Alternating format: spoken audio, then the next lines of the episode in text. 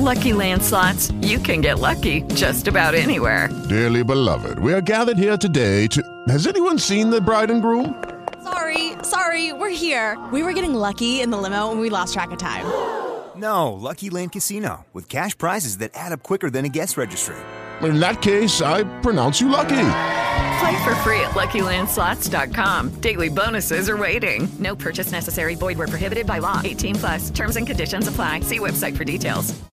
With the Lucky Land Slots, you can get lucky just about anywhere.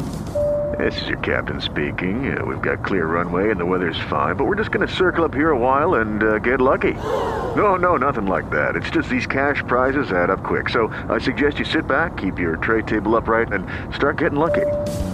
Play for free at LuckyLandSlots.com. Are you feeling lucky? No purchase necessary. Void where prohibited by law. 18 plus terms and conditions apply. See website for details. Flavinha Guerra já está com a gente porque hoje, nesta quinta-feira, tem dois indicados ao Oscar chegando às telonas.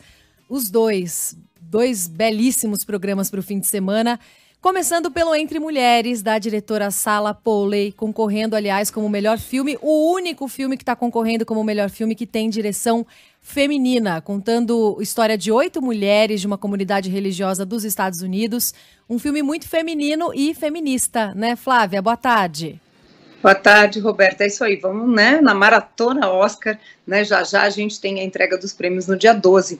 E como você falou, é o único filme né, de uma mulher indicada melhor filme. E ela não foi indicada a melhor direção. Não tem nenhuma mulher na categoria de direção esse ano, infelizmente. Mas eu acho que ela merecia, viu? Esse filme, em português, ele se chama Entre Mulheres, mas em inglês ele chama Women Talking, ou seja, mulheres falando, né? Mulheres conversando. É um trocadilho para um momento do filme em que essas mulheres estão tendo uma conversa muito importante. E aí se pergunta o que está acontecendo aí. Uma delas fala: não, é só uma mulher conversando. Tem uma, uma ironia, um sarcasmo nisso, né? Porque traz muito preconceito essa expressão ainda hoje, né? Uma mulherada conversando, falando. O que, que elas estão falando? Será que é algo útil? E nesse caso é algo crucial. Parece muito localizado, Roberta, mas a gente consegue usar esse filme como um microcosmo, assim, para toda a questão do silenciamento que as mulheres às vezes se impõem com, em relação às violências que elas sofrem. A história, como você falou, uma comunidade isolada, é baseada num filme que parte de uma história real que aconteceu numa comunidade na Bolívia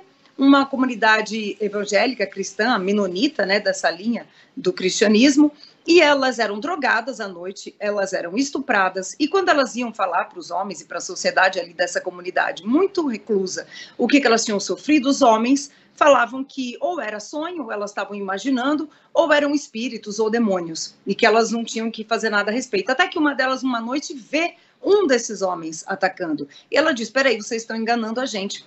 E aí, quando um desses, né, esse vai preso, e todos os homens da comunidade vão lá para soltar esse homem e vão ficar 24 horas, 48 horas fora, elas têm esse tempo para se reunir no celeiro ali da comunidade, que é muito rural, parece até um filme de época, mas isso aconteceu no começo dos anos 2000, e o filme se passa nessa época elas têm isso para conversar e debater. Então é um filme sim de mulheres conversando. É quase um nascimento assim da democracia dessas mulheres. Elas não têm educação formal, elas não sabem nada sobre o mundo, mas elas aprendem que ou elas lutam ou elas fogem ou elas se calam. Então o filme traz essas três, né? É uma encruzilhada em que elas estão. E aí a gente vai junto com elas. Então tem Rooney Mara, que é uma atriz que eu amo, a Jessie Buckley, que eu também adoro, de A Filha Perdida, tem a Claire Foy de The Crown e tem a Frances McDormand, que é quem descobriu esse livro e levou para a Sala Polly. Então assim, é um filmaço. Parece um filme só sobre mulheres, mas eu acho que, como eu falei, não é só sobre a violência contra as mulheres, é contra todas as violências. O que que a gente faz com isso assim? Então,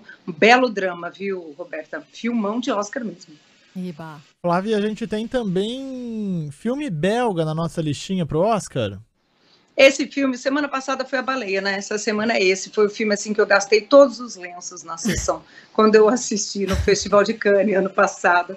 Esse filme ganhou o que a gente chama de a medalha de prata, né? Quem ganhou a palma de ouro foi o Triângulo da Tristeza, que está indicado ao Oscar e já está em cartaz. Esse ganhou o grande prêmio do júri, o segundo mais importante.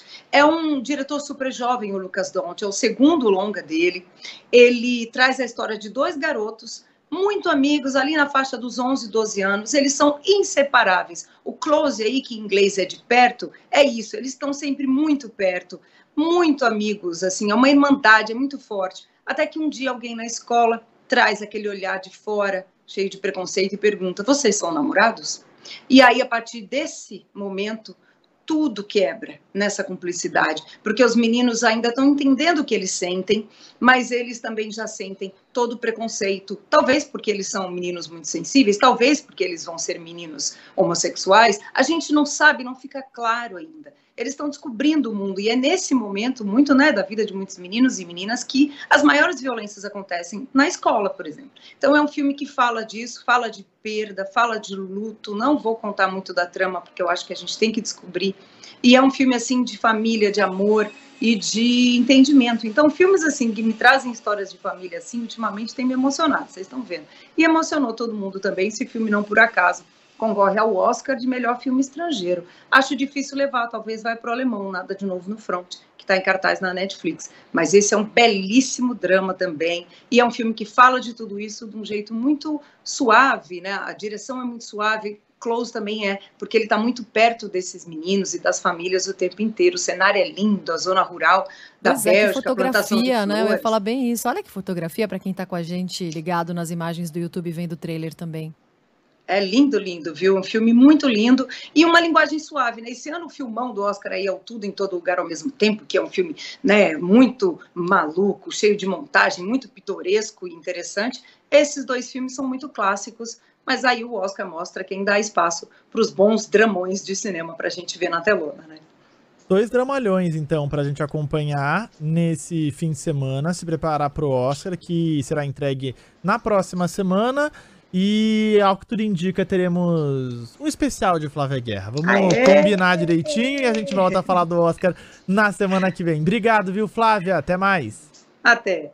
Até mais, Flávia. Beijo.